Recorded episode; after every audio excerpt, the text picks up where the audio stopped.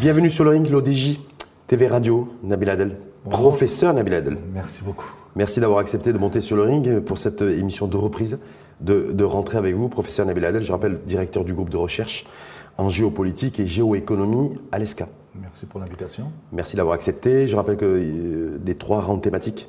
Première rang thématique, dialogue social ou dialogue de sourds. C'est l'actualité du moment avec cette deuxième hausse du SMIC. Donc vous nous direz un petit peu, euh, à la fois sur la forme et sur le fond d'ailleurs, euh, ce que vous en pensez. Deuxième round, une rentrée politique sous tension avec un point d'interrogation.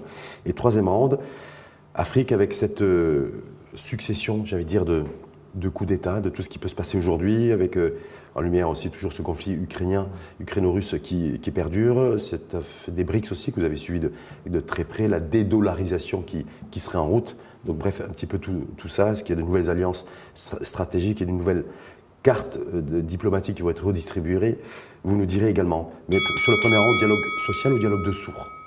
Pour vous, Nabil Adel Écoutez, ce n'est pas un dialogue. On n'est pas en présence d'un dialogue, on est en présence d'une partie qui dicte ses conditions à une autre partie. Nous avons un gouvernement qui dicte ses conditions au, patronat. Et quand c'est au patronat d'exprimer des vœux, c'est toujours des promesses qu'il a en retour. Alors, l'augmentation du SMIC n'est pas anodine.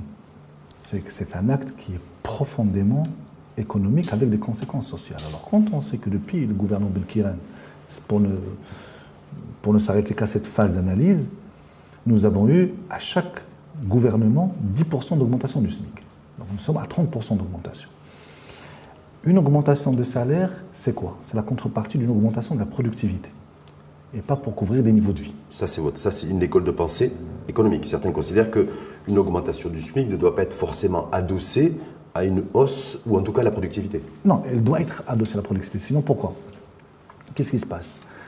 Vous avez beaucoup de choses qui vont commencer à s'additionner. Vous augmentez le salaire, le coût du travail avec tout ce qui est social, l'AMO, le- l'indemnité de perte d'emploi, toutes les charges sociales, le coût de l'énergie, euh, le coût de l'emprunt. Et puis, qu'est-ce que vous êtes en train? Vous êtes en train de tirer l'entreprise vers le bas, et surtout la, PME. Donc, vous avez deux choses.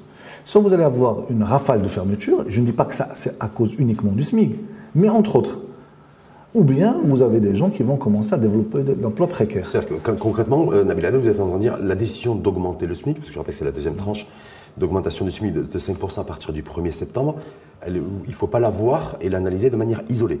Isolée, d'abord, elle n'est pas bonne. Ce n'est pas une bonne décision à prendre. Ce n'est pas une bonne décision à prendre. Pour une raison très simple, c'est qu'une augmentation de salaire ne doit pas être la, conséquence d'un acte administratif. Elle doit refléter une certaine réalité économique. Maintenant, pourquoi augmenter de 5 Si la productivité a, augmenté, on peut aller à 10, 15, 20. Donc, C'est la raison pour laquelle le SMIC lui-même n'a aucun sens. Il, ne le- fait que, il ne- il ne fait que qu'encourager le travail précaire. Je vous donne un exemple. Quand vous me dites que le SMIC est à 3100 et quelques, 3111 dirhams à 111 partir du dirhams. 1er septembre par mois. et que vous avez des gens qui sont prêts à travailler à 2500, qu'est-ce que vous leur dites? Vous avez le choix entre 0 et 3100. Donc il y a toute une partie qui va se situer entre 0 et 3000 qui ne pourra pas avoir accès au marché du travail.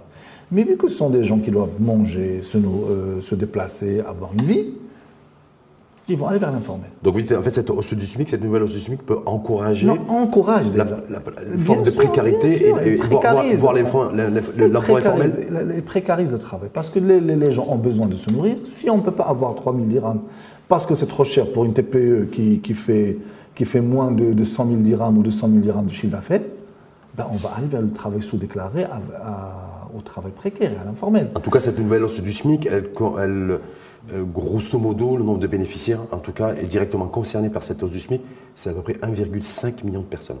C'est pas rien. C'est pas- c'est c'est à peu près 50% des personnes déclarées euh, à, à la CNSS. C'est pas rien. Donc, qu'est-ce que vous faites? Vous, vous augmentez mécaniquement le coût du travail.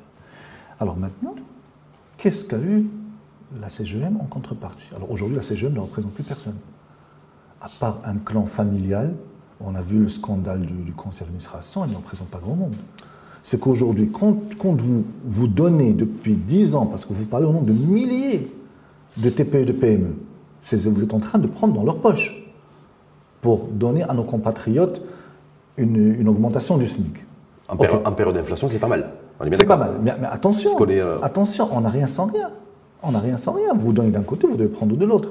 Alors, si les marges n'augmentent pas, si les prix n'augmentent pas, Si les coûts des intrants augmentent, vous finissez par, par mettre à genoux vos entreprises. Alors maintenant, qu'est-ce qu'a eu la CGM en contrepartie On devait avoir la flexibilisation des mouvements du travail, l'emploi et, l'emploi et le, et le licenciement. pour le moment, on n'a que des promesses. Mhm. On n'a rien vu venir. Mais certainement que Cheikh Eblalu, j'ai pris dans la CGM, a eu pas, que des promesses, des garanties. Non, mais c'est quoi les garanties Younes Gori, ministre en charge de, l'emploi et qui pilote justement le, ce dossier dialogue social, euh, a fait savoir, il s'est déplacé à la CGM vendredi dernier, euh, que le projet de loi sur le droit de grève euh, serait dans le pipe et, le circuit parlementaire serait, serait et quasi-finalité et euh, dans, les, dans, le circuit parlementaire à partir, de, à partir du mois d'octobre. Donc ça veut dire que nous avons une CGM qui ne s'est pas négociée. Dans ce cas, je n'augmente pas jusqu'à ce que j'ai quelque chose. Parce que moi, qu'est-ce que j'ai fait en tant que CGM J'ai honoré une partie de mon engagement. J'ai fait une première augmentation de 5%. Mhm. Alors maintenant, il est où le vôtre? Ne me demandez pas de. C'est-à-dire que vous reprochez à la CGM d'avoir cédé à quoi Trop facilement. À, la pression des, Trop facilement. Au syndicat. syndicats ou, à la pression de, l'exécutif Les deux, les deux, parce que l'exécutif, c'est pas lui qui va payer de sa poche. Ce sont les entreprises privées qui vont payer de leur poche. Et je, je vais dire une chose. Si, admettons, pour une raison ou pour une autre, le, ça ne passe pas. Après tout, le gouvernement, même s'il y a une majorité, il peut, y avoir plusieurs raisons qui font que ça ne passe pas. On ne le vote pas. Et on aura augmenté le coût du travail, sans avoir quelque chose en, face. Ce que je veux dire, c'est que les équipes actuellement au sein du CGM n'ont aucun, aucune, aucune colonne vertébrale doctrinale. Parce qu'aujourd'hui, de quoi on parle? Soit TVA, soit SMIG, soit rien du tout. Je vais vous donner un exemple très simple pour, que les téléspectateurs comprennent de quoi, il s'agit. Quand on lance des plans sectoriels, Sa Majesté, euh, il a initié un certain nombre de plans sectoriels. Qui c'est qui doit faire ça en principe? C'est la CGM. C'est jeune, c'est son travail. C'est-à-dire comme partenaire, comme partenaire. Non, non, non, non, non, c'est les principaux parce que c'est eux qui vont investir. Or, aujourd'hui, au lieu de parler de rattrapage industriel, de rattrapage technologique, comment on fait pour accélérer le développement du pays, comment faire parce que nous avons des accords de libre-échange avec, avec 2 milliards de consommateurs dans le monde, Comment faire pour en profiter? La CGM est absente de ces débats. Mais en même temps, par rapport à l'os du SMIC qui a été donc décidé, et euh, donc il y a les décrets qui doivent, qui doivent, qui doivent, qui doivent paraître dans le bulletin officiel dans les prochains jours, voire les prochaines semaines, pour que ce soit, pour que ce soit effectif, est-ce qu'on peut reprocher aussi à la CGM d'avoir accepté de, une nouvelle augmentation du SMIC Parce que s'il ne l'avait pas fait, on aurait dit voilà, ces patrons sont méchants, sont, sont pas gentils et refusent, et refusent en fait d'augmenter le, le, SMIC, y compris en période inflationniste. Donc deux choses, deux choses. D'abord, je dois féliciter le gouvernement et les syndicats. Ils, sont, ils savent très bien négocier. Vous dites ça avec ironie ou pas du tout? Avec beaucoup d'ironie. Ils savent négocier. Ils savent soutirer ce qu'ils veulent. Maintenant, un patron, il prend des décisions en fonction de ce qui est bien pour les patrons qu'il représente, pas en fonction de ce qu'on va dire. Et aujourd'hui, est-ce que le tissu économique s'est rétabli de la Covid, s'est rétabli de l'inflation, pour qu'on vienne lui ajouter un nouveau boulet? Et si aujourd'hui le patron dit, moi je vais prendre cette décision pour qu'on ne le dise pas, que le patron a refusé d'eux, ça veut dire qu'il ne représente pas les patrons, il représente les, syndicats. Donc autant la CGM doit devenir un syndicat de travail, pas de patron d'entreprise. En tout cas, c'est le syndicat des, patrons et du, et du, et, du, et, du, patronat. C'est censé être. Charge, en tout cas, euh, cette nouvelle hausse du SMIC, c'est à peu près entre 2,3 et 2,5 milliards de dirhams euh, que représente cette, nouvelle, cette deuxième hausse du SMIC supportable ou pas supportable selon vous Non, pas du tout. Pour l'entreprise? Pas du tout. Pas du tout. L'entreprise n'est pas encore sortie de la Covid. Et à peine elle a commencé à respirer qu'elle a eu cette, cette vague inflationniste. Les incertitudes au niveau géopolitique. Et donc aujourd'hui, on lui demande non seulement, vous savez, c'est quelqu'un qui avait déjà des poids sur les épaules, et au lieu de le soulager, il monte sur la montagne au lieu de le soulager, on lui met encore des. Donc, vous, pour vous, même si c'est une augmentation du, salaire minimum, qui va dépasser les 3 000 dirhams, 3111 dirhams, je le rappelle, oui, en fait, c'est une, pas une fausse bonne idée, mais une mauvaise idée tout court. Une mauvaise idée tout court. Et que ça va renchérir le coût du, travail, donc ça peut impacter la compétitivité. Non, surtout la survie. Attention, on n'est même pas dans la compétitivité là. La survie de beaucoup d'entreprises aussi, on va précariser le travail. Si on a beaucoup de gens qui ne déclarent pas, c'est qu'ils trouvent que le coût du travail est très élevé est très élevé. Et redonner un, peu, un, petit peu d'argent euh, à 1,5 million de personnes. Il faut que ça est-ce que ça valait pas Est-ce que ça vaut pas le Il faut que ça soit la contrepartie d'une augmentation de productivité.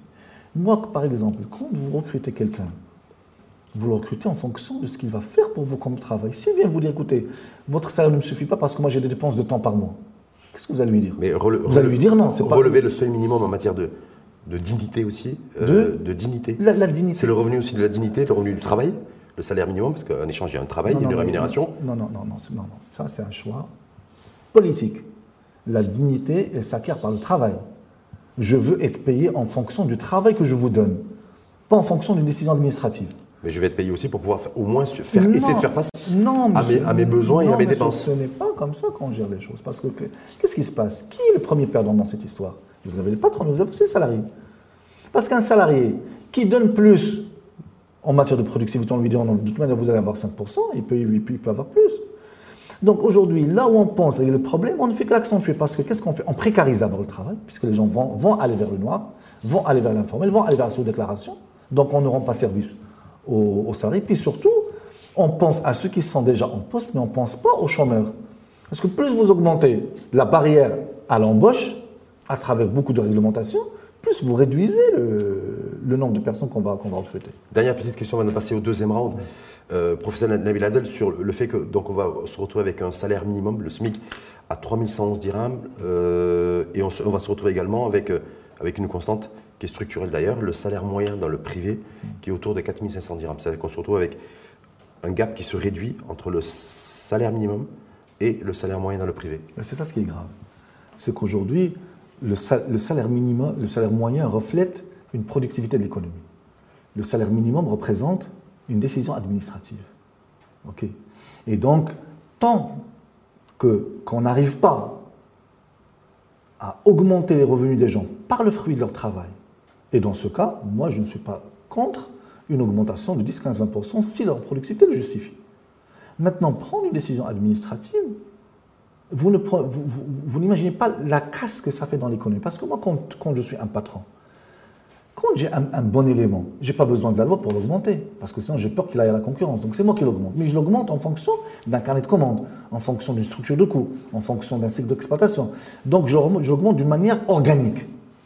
La- L'augmentation du SMIC par décision administrative est une augmentation d'une manière mécanique. En tout cas, qui sera effective à partir du. Donc, effective depuis, de- depuis le 1er septembre, dans l'attente des décrets de publication au niveau du bulletin officiel. On passe au deuxième round, qui est un, peu, un petit peu en relation, euh, Nabil Adel, avec ce- le premier axe et le premier, le, le premier thème. Deuxième round, une rentrée politique sous tension, le retour des vacances, rentrée scolaire, l'inflation, même si effectivement elle est à autour de, autour de 5%, on est sur une vraie décélération depuis, depuis quelques mois. Mais euh, parallèlement à cela, on a une des cinq hausses consécutives du prix des hydrocarbures. Donc c'est la rentrée scolaire aussi, avec euh, l'augmentation des prix en matière des frais de scolarité, en tout cas pour le secteur privé, des manuels scolaires. Donc on se retrouve avec une rentrée compliquée une fois de plus. Oui, compliqué, mais, mais pour beaucoup de nos compatriotes, euh, le gouvernement doit faire quelque chose, notamment en matière de contrôle des prix. Euh, Il y a beaucoup de gens qui profitent de l'inflation pour augmenter indépendamment de l'augmentation de leurs intrants, juste parce Mais que là, il y a une loi, une loi aussi sur la liberté des prix qui permet de toute façon à tout à chacun de fixer les prix en fonction de, à condition, c'est de l'offre et la demande. On est bien d'accord, il n'y a pas de. Non, à sont- condition de respecter les règles de la concurrence. Mhm. OK. Et donc c'est pour ça que vous avez aussi une, une loi sur la concurrence. Donc il ne faut pas qu'il y ait d'entente. Il faut laisser le marché Régulé. régulé. Maintenant, quand il y a des ententes, là, on doit intervenir pour casser. En général, quand le marché régule, qu'est-ce qu'il vous donne Il vous donne le vrai prix des choses. Ça peut être élevé, mais il vous dit c'est ça le vrai prix. Ce qui, fait mal, c'est quand, on augmente des prix artificiellement, juste parce que nous sommes quatre ou cinq opérateurs qui se mettent en d'accord, qui nous mettons d'accord, pardon, et qui augmentons artificiellement les prix. Mais, pour moi, le vrai sujet, c'est pas ça. Naturellement, c'est un point. Mais c'est la réforme de l'enseignement. Ok, c'est c'est une. Au bout de 15-20 jours, on ne parlera plus de la rentrée scolaire. Mais c'est l'avenir des enfants qui sont à l'école aujourd'hui. qui Il y a une réforme qui est en cours. Cheikh Ibn Moussa Ah bah, s'est exprimé là-dessus. La réduction des- de la déperdition scolaire et de, et l'abandon scolaire d'un tiers. à chaque fois que je vois chiffrés. À chaque fois que je vois une réforme portée par un ministre, je me dis c'est bon, c'est la bonne. Parce qu'aucun ministre ne va vous présenter une réforme qui ne soit pas alléchante dans, dans les principes, dans le PowerPoint. Maintenant, nous avons une réalité. C'est qu'aujourd'hui, par exemple, je prends un exemple tout simple, la rentrée de 2023-2024, nous sommes toujours perdus d'un point de vue linguistique. Est-ce qu'on va faire l'arabisation, la francisation, l'anglicisation? On ne sait pas. Et alors que c'est, la base. Mhm. Donc nous sommes encore engloutis par des débats qui n'en finissent pas et qui, et qui coûtent à, à plusieurs centaines de milliers de Marocains, parce qu'aujourd'hui on parle de 7-8 millions d'é- d'élèves entre dans tous ces tous confondus, 8 ou 9, tous ces confondus. Et aujourd'hui, c'est de ça qu'il faut parler. C'est qu'aujourd'hui, nous, sommes, nous, nous fermons les classements en matière de Pisa, euh, Shanghai, tout ce, que, tout ce que vous voulez. C'est ça le sujet. C'est comment faire pour. pour, pour, pour Chaque. Benmoussa en charge justement de cette rénovation éducative, lui veut mettre l'accent sur un, réduire euh, au maximum, en tout cas, s'est fixé l'objectif d'un tiers, la- l'abandon scolaire. Je rappelle que c'est toujours autour de 320, 330, 340 000 euh, élèves qui quittent, préma- qui quittent prématurément l'école euh, chaque année. Euh, le fait aussi de mettre l'accent sur les matières fondamentales. Parce que vous avez fait référence à ces classements internationaux, c'est-à-dire lire, écrire et comprendre ce qu'on lit et ce qu'on écrit. Dans quelle langue Hein? Dans quelle langue? Est-ce que vous vous rendez compte que nous n'avons- pas encore réglé ce problème? C'est dans tous les pays du monde. C'est très simple. Vous allez en Espagne, il faut que j'apprenne à lire, à écrire et à compter en espagnol. En France, en, en Hongrie, en Bulgarie, en Chine, en Vietnam. Mais nous, tant qu'on a cette déperdition linguistique, l'élève doit lire et apprendre. Aujourd'hui, on a ajouté la mazir, Mhm. le, le- le- le français, l'arabe, l'anglais, L'anglais qui est prévu également. ah, alors, vous, vous vous vous rendez compte que quelles que soient les capacités intellectuelles de cet enfant, on le perd. Dans tous les systèmes qui se respectent, vous ne commencez à apprendre une deuxième langue qu'au bout du CE2. Voilà, CE2, CM1. Vous apprenez d'abord votre langue maternelle. Vous apprenez à la lire, à l'écrire, à raisonner avec. Parce que ce qui, ce qui est important, c'est pas la langue, c'est ce le vecteur que porte la langue. C'est la pensée, voilà, Mhm. c'est la pensée, c'est la, la- la critique, c'est la synthèse, c'est l'analyse, ainsi de suite. Donc vous, qu'est-ce que vous faites? Vous prenez un enfant, 5-6 ans, et vous lui mettez 3 ou 4 langues en même temps. Il n'en garde aucune. Donc tant qu'on n'aura pas réglé ces problèmes fondamentaux, ça ne sert à rien de, de- de- de lancer de grands Donc pour vous. Nabil Adel, donc cette rentrée, je rappelle la thématique rentrée politique sous tension, où te- effectivement, ben, cette rentrée, d'abord pour vous en tout cas la rentrée scolaire, elle est marquée par le fait que la question des langues et l'enjeu linguistique n'est pas réglé, Entre autres. alors qu'il y, a une y a réforme qui est en cours. Entre autres, vous avez, vous vous avez le, le- le remplissage des classes, Mhm. vous avez le statut de l'enseignant, euh, vous avez quelle technologie on met à la disposition des, élèves aujourd'hui, parce qu'aujourd'hui on passe dans le digital, quelle technologie on fait en, leur? Met. Et puis vous, avez aussi un, un autre élément. Aujourd'hui, nous sommes, quand on prend le système, le système secondaire, quand on arrive au bac, les seules possibilités qui s'offrent aux Marocains, c'est le français. Aussi bien la France en tant que destination pour nos étudiants, que le français en tant que langue d'apprentissage. Et on se coupe de tout le monde anglo-saxon, Mais c'est prévu, il y a des choses qui sont prévues sur les, sur les deux prochaines c'est années. mal prévu. Excusez-moi, je, vous, je vous donne, et, et je peux en parler parce que moi je suis enseignant. On ne commence pas, on ne généralise pas une langue depuis la base de la pyramide. On la généralise depuis, de- depuis, depuis le haut de la pyramide. C'est-à-dire qu'au lieu de faire l'anglais à partir du collège, c'est une mauvaise idée. C'est le, le- le faire à partir, de- à partir du lycée À partir du supérieur. Le faire en tant que langue. Mais dès le bac, au lieu d'enseigner en français, j'enseigne en anglais. Pour une raison très simple. D'abord, la population est plus réduite. On parle de 300, 400 000 qui arrivent chaque année dans les différents cycles du supérieur. Et puis, c'est une population mature. Et puis, le personnel à former est beaucoup moins nombreux. Et c'est un personnel qui- de l'enseignement supérieur. Donc, c'est un personnel qui, qui maîtrise la matière. Encore Donc, il faut faut-il avoir, avoir le nombre suffisant de- d'en- d'enseignants maîtrisant l'anglais euh, pour pouvoir enseigner cette langue Non, mais- et enseigner, enseigner les matières avec la langue de Vous Shakespeare. comprendrez, Ouais. euh, qu'on en aura encore moins si on s'attaque à la base de la pyramide. Donc pour vous, un, c'est cette rentrée, cette rentrée politique sous tension parce que vous dites la problématique des langues, en tout cas l'enjeu linguistique. Hmm. Important. Il faut, il faut le important. régler. Il faut le régler. Pour vous, c'est extrêmement important. Il faut le régler. Nous sommes des Marocains, nous sommes des musulmans, nous sommes des Arabes. L'arabe doit être le centre du dispositif d'enseignement. Naturellement, on peut toujours s'ouvrir à d'autres langues. L'arabe littéraire ou le, le darija parce que Non, non, l'arabe littéraire, déjà, c'est pas une langue. Là, là, on C'est va- la- c'est en même temps c'est la langue la plus parlée dans notre pays. hein. Non, non, non, mais c'est c'est pas une langue. C'est la langue. Non, c'est un dialecte. Oui, mais c'est le dialecte Voilà. linguistique le plus parlé Oui, dans notre oui, pays. mais- mais vous Donc certains considèrent aussi que Non, faire non. un débat sur l'école et sur les langues Non, en mettant de côté euh, da- le dialecte d'Arija qui est le plus parlé, est-ce que ça a du sens aussi Non, ça n'a aucun sens. Parce que vous ne pouvez pas faire une, une thèse sur la masse monétaire euh, et la circulation au Maroc en darija. Vous pouvez le faire en arabe, dialect- en arabe classique, vous ne pouvez pas le faire en arabe dialectal, sinon vous allez abrutir les gens. Le, la Darija, c'est un, un, vecteur de communication pour faciliter. Mais en tant que vecteur de la pensée, pour développer des concepts euh, complexes et les assimiler, transmettre et, et les mettre en œuvre, non, la Darija, c'est une, une, régression considérable. donc, rentrée politique sous tension pour vous, oui, parce que la question de l'enjeu des, des, langues, c'est entre 7 et 8 millions d'élèves qui, euh, qui sont, à la fois publics et privés, qui, ont qui sont paumés linguistiquement. Qui sont, perdus linguistiquement. Vous dites, voilà, vous tirez la sonnette d'alarme à ce niveau-là. Euh, et, puis, juste d'un point, ça, me permettra de faire le lien avec le troisième axe, même d'un point de vue géopolitique. Une puissance qui se veut une puissance, telle que le Maroc, ne peut pas utiliser le, logiciel linguistique d'une autre puissance. Il doit utiliser le sien. Aujourd'hui, nous sommes le seul pays au monde où vous pouvez venir, euh, un Bulgare, il vient au Maroc, il ne connaît ni l'arabe ni le français, au bout de dix ans, il a appris le français, il n'a pas appris l'arabe. C'est une, une, folie. Et mieux encore, vous avez maintenant, nous sommes arrivés au stade suprême, je ne sais pas comment qualifier ça, où des gens viennent ici, préparent leurs études, préparent les concours, et partent en France. Alors que dans tous les pays du monde, non, non, non, je ne parle pas de Marocains, non, je parle de d'autres pays. Alors que dans tous les pays du monde, vous voulez, vous voulez étudier dans, un pays, vous allez en Russie par exemple, vous allez faire un an de, de russe. Et là, vous pouvez accéder au système russe. Mais pourquoi? Ce n'est pas qu'une question de langue. C'est comme ça que je diffuse ma culture dans le monde. Ok, c'est-à-dire ceux qui, ont parlé ma langue, qui ont appris dans ma langue, demain, ils vont défendre mes intérêts dans leur pays. Maintenant, quand on, quand on, quand on prend une autre langue, qu'est-ce qu'on qu'est-ce qu'on dit en général? On préfère l'original à la copie. Généralement, même si c'est des belles copies.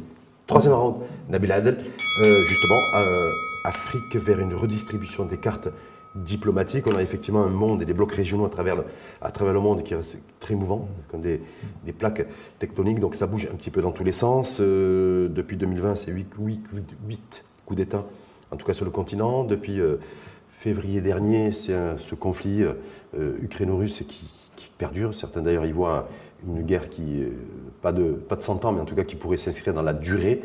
Euh, on a vu cet été euh, ce, ce, grand rassemblement aussi anti-dollar avec les, BRICS qui ont, qui d'ailleurs ont demandé à un certain nombre de pays de venir les rejoindre, comme les Émirats arabes unis ou l'Arabie saoudite, donc vers une dédollarisation, avec une nouvelle banque aussi qui est sur pied pour pouvoir aussi un petit peu casser, la, casser, casser ou en tout cas réduire l'hégémonie du, FMI et de la Banque mondiale. Donc on voit bien qu'il y a beaucoup de choses qui bougent. Vous qui êtes expert en, géopolitique, est-ce que effectivement on est là aujourd'hui, et pour nous d'ailleurs, le Maroc vers une redistribution complète des cartes et des alliances? Alors, euh, ce qu'on va faire, on va commencer par, par démêler les vrais sujets des, de l'enfumage médiatique. L'enfumage médiatique Il n'y a pas de dédollarisation. Hmm. Il n'y a pas de dédollarisation. Même la banque des BRICS, le New Development Bank, son capital est libellé en dollars. et, le gros des avoirs des Chinois à l'extérieur est libellé en dollars. Donc les Chinois premiers, sans, la Chine, les BRICS ne, sont rien. Donc la première puissance au sein des BRICS n'a aucun intérêt à ce que le, dollar s'effondre. Bon, on essaie de créer un peu d'équilibre, mais entre ces pays-là, il n'y a rien de commun ni politiquement, ni, géopolitiquement, ni économiquement. Pourtant, il y, a des critères, communs d'éligibilité. Non, non, ce sont, des critères assez généraux. genre prestige, genre. Euh, voilà, ben, il n'y a, rien de, concret. Mhm. Par exemple, quand, les pays européens ont voulu faire la monnaie unique, c'était des critères précis. Inflation moins de 3%, endettement 60%. Euh, voilà. C'est pas forcément respecté d'ailleurs. Euh, non, non ça, a été, non, ça a été respecté au moment de l'adhésion. Mhm. Maintenant, après, c'est un autre sujet. Là, on ne sait pas. On sait pas sur quel. Donc, donc alors on va dire c'est un club, c'est un, rassemblement. On va se voir, parler de, sujets divers et variés.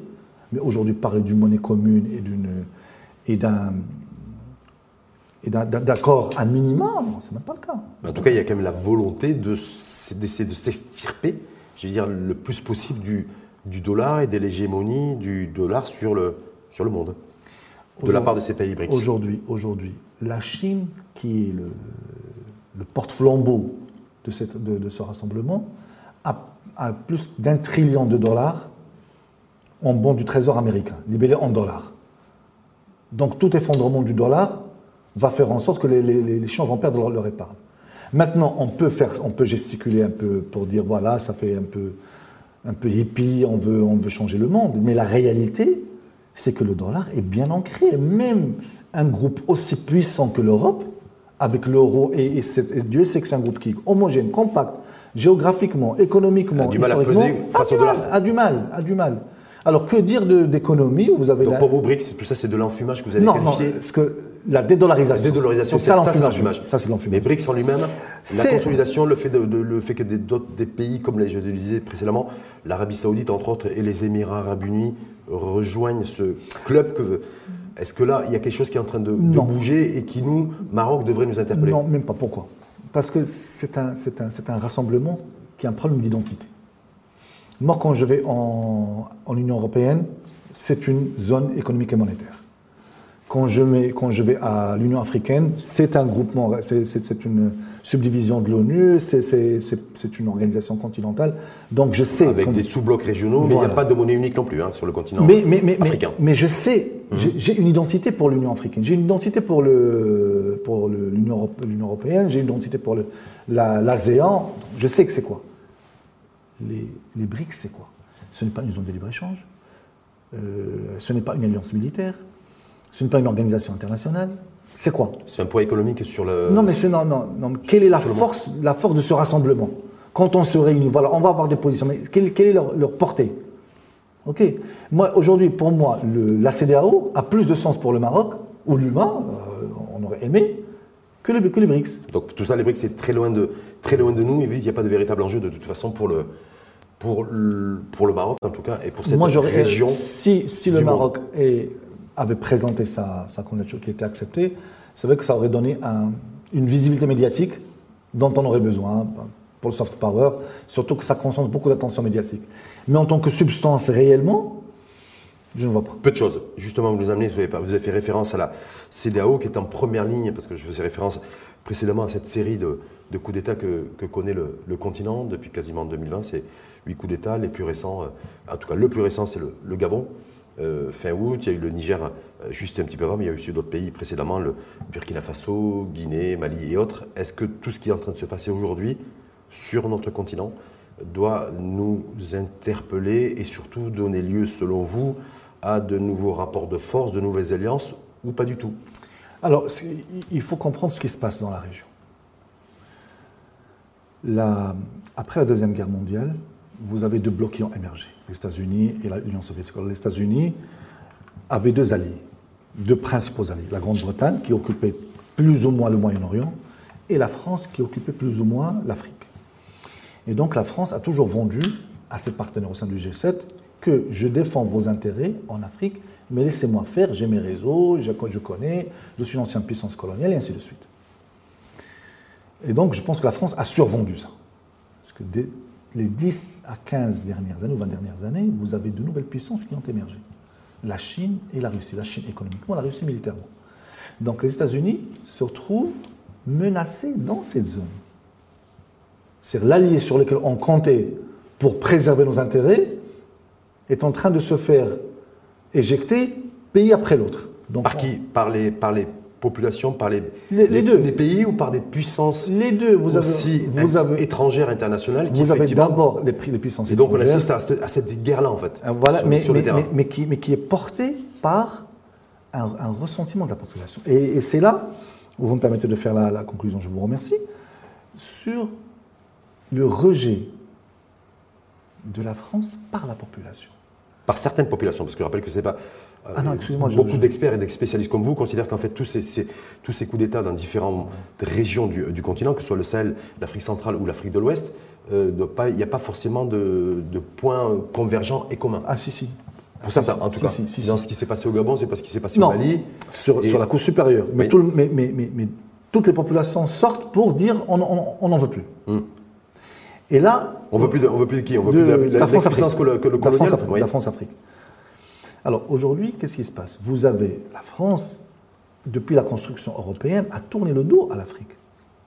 Et donc, du coup, qu'entendent les Africains de la part de la France Soit un discours paternaliste, soit une monnaie qui les ligote et qui empêche leur développement, soit un discours qui empêche leur développement ou alors qui, qui- qui permet, quoi qu'il en soit, c'est à ces pays-là de ne pas s'écrouler Parce qu'on dit qu'effectivement, si le trésor public français n'était pas caution. Et, euh, Ah bon, parce que, parce que le Maroc pose- écoulé Non, je- Non, parce que le Maroc s'était écoulé bah, le Maroc a pris la décision, juste après son, indé- Non, la je- décision non, après non. son indépendance, de créer sa propre monnaie et son- Alors, et le dirham. Est-ce que, est-ce que la- l'Algérie s'était fondée Est-ce que la Tunisie s'était fondée Qu'est-ce que ça veut dire? C'est ça le discours paternaliste, que les Africains ne supportent plus. Hmm. Qu'est-ce que ça veut dire?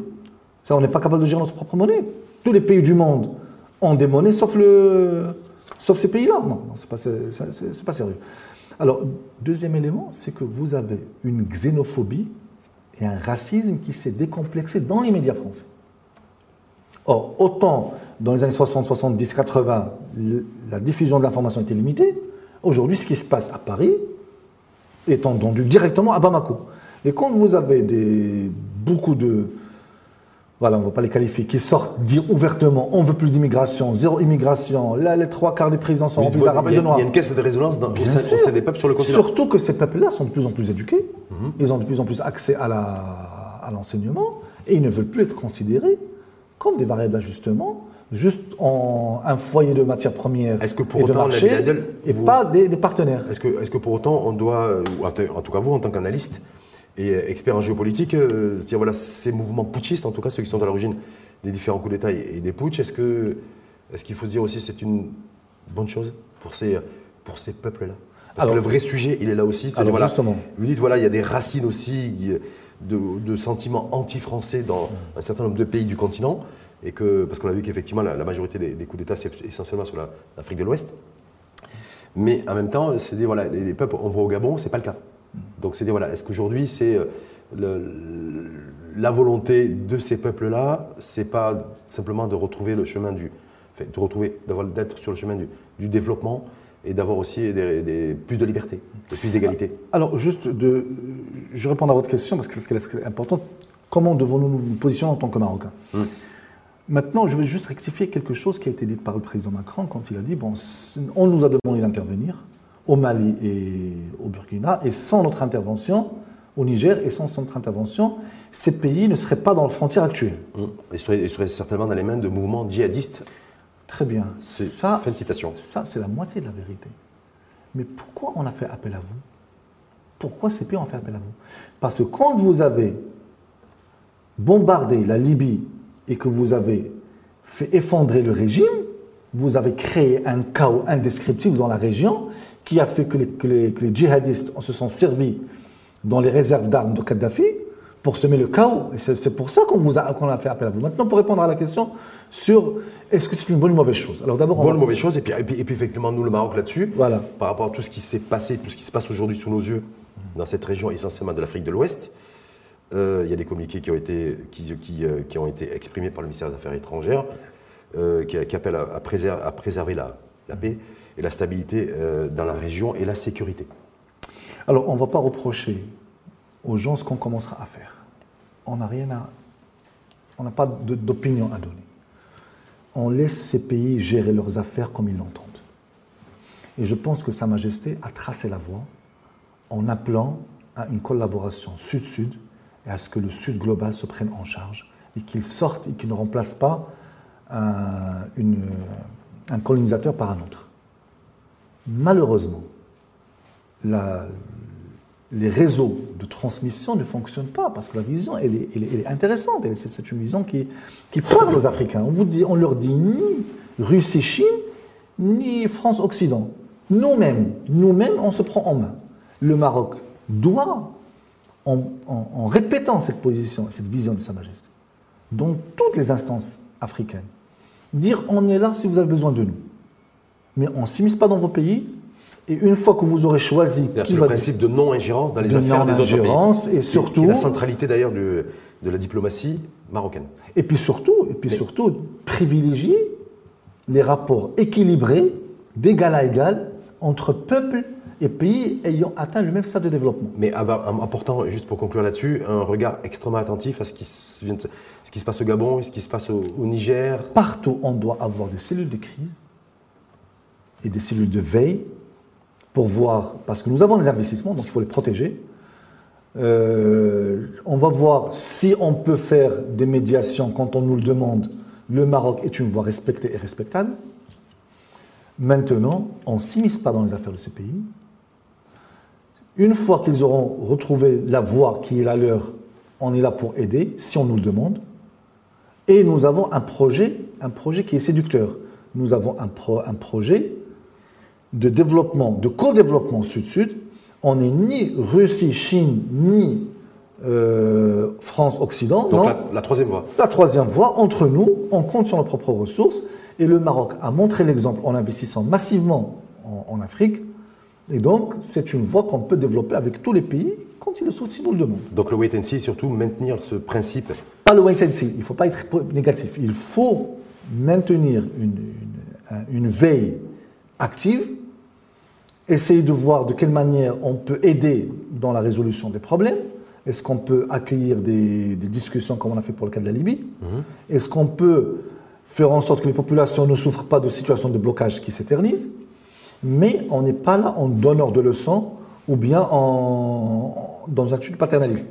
Les Africains ne supportent plus ça. Merci infiniment, professeur Nabil, de cette lecture analytique, à la fois du dialogue social, nouvelle hausse du SMIC de 5% à partir du, du, euh, du 1er septembre, sur cette rentrée politique, vous avez mis, vous, le curseur sur la rentrée scolaire, la rentrée éducative, et plus précisément sur le, fait que la question linguistique, en tout cas le modèle linguistique n'était pas encore réglé pour cette rentrée scolaire. Vous dites, attention, vous tirez la sonnette d'alarme, parce que si ça, c'est pas réglé, ça va être difficile de régler euh, tout le reste, malgré le fait qu'il y a une réforme euh, et une rénovation en tout cas euh, du- de, de l'éducation éducative, pilotée par d'ailleurs par Shakib Ben Moussa depuis pratiquement deux ans. Et votre lecture également sur tout ce qui se passe aujourd'hui à travers le monde, y compris sur, le- sur le continent, nouvelles alliances ou pas nouvelles alliances, vous dites de toute façon, le continent africain doit, putsch ou pas putsch, euh, quels que soient les, les- les régimes, prendre son destin en main au service de chacun des citoyens africains, continent d'avenir. Tout à fait. Merci en tout cas infiniment à vous, Nabil l'invitation. Adel. Je rappelle, directeur du groupe de recherche en géopolitique et en géoéconomie de l'ESCAP.